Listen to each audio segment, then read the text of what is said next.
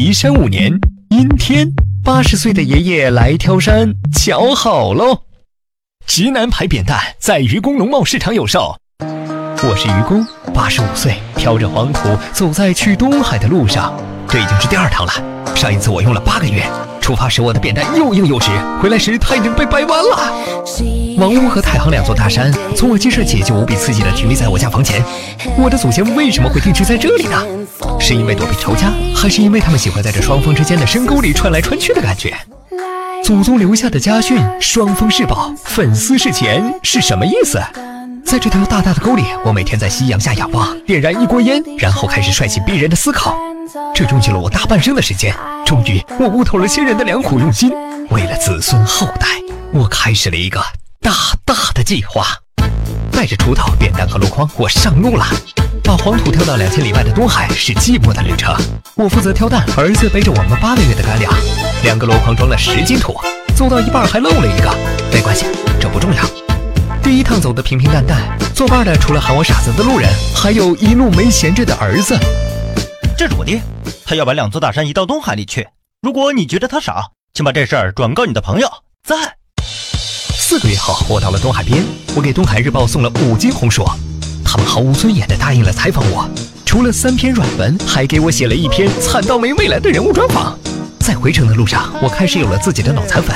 到家时，组团来参观的人已经挤出墙了。强者杂志、牛人八卦、双峰晚报、文人骚客塞满了我家小院儿，他们眼泪狂飙的听我讲着家里的种种艰辛。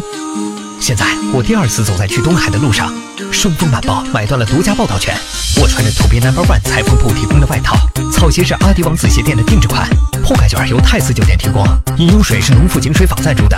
零度地图给我设计了最优步行路线，还有一家叫特斯拉的车行提供了一辆牛车帮我们拉干粮。这第二趟我走了十五个月，见媒体真累，跟粉丝合影真累，跟赞助商谈判真累，感觉应该要火了。第二趟远行后回到家。山脚下开满了客栈和酒楼，这些原本荒芜的土地是祖上留给我的。各大商号的掌柜已经等我多时，不是想买地，就是要谈赞助。我关起门拒不接待，每天跟儿子研究第二阶段的方案。十天了，我没见客，屋外的人多了三成。四十天，有传闻说我死了。八十天，外面来了上百家书局要给我写传记。一百二十天，山上又新开了一批酒楼，戏园子、澡堂子、粉房子。一百五十天，我的传记出版了，加印了三次。二百天，外面等的也差不多了，是时候出去走走了。世界再一次为我沸腾，他们很饿，他们想听我说点什么。我紧闭双唇，挑起那根一直直不回去的扁担，开始了第三次征程。我的身上贴满了各大商号的图标。我的儿子胖得让我不忍直视。我的儿媳正在挖第三个储藏金银的地窖。我的特斯拉牛车驮满了各种高端食品。我的目标是星辰大海。在出发后的第五天，儿子悄悄地离开了，他有更重要的事去做。没几天，路上出现了跪拜我的人，他们相信我是个神迹，是上天的启示，是他们的脊梁。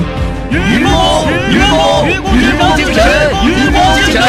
民间出现了百愚公教，它以病毒扩散的速度壮大。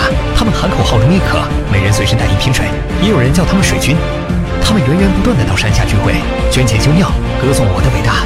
他们在这里吃住玩乐，带走整座山的土特产。我是愚公，我又出门了。没有人在乎我走得多慢。没有人关心我的筐里是不是有土，只要知道我还在搬着两座大山就足够了。我会一直搬下去，我的子孙会继续搬下去，因为这样我的故事会被一直传颂，我的子孙会一直富贵，而你们会一直为我这无聊的故事癫狂。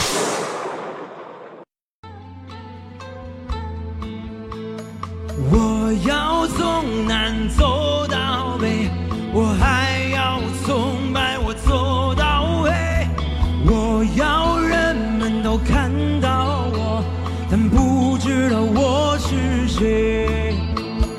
假如你看我有点累，就请你给我倒碗水。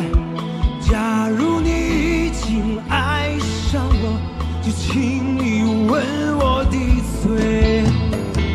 要爱上我，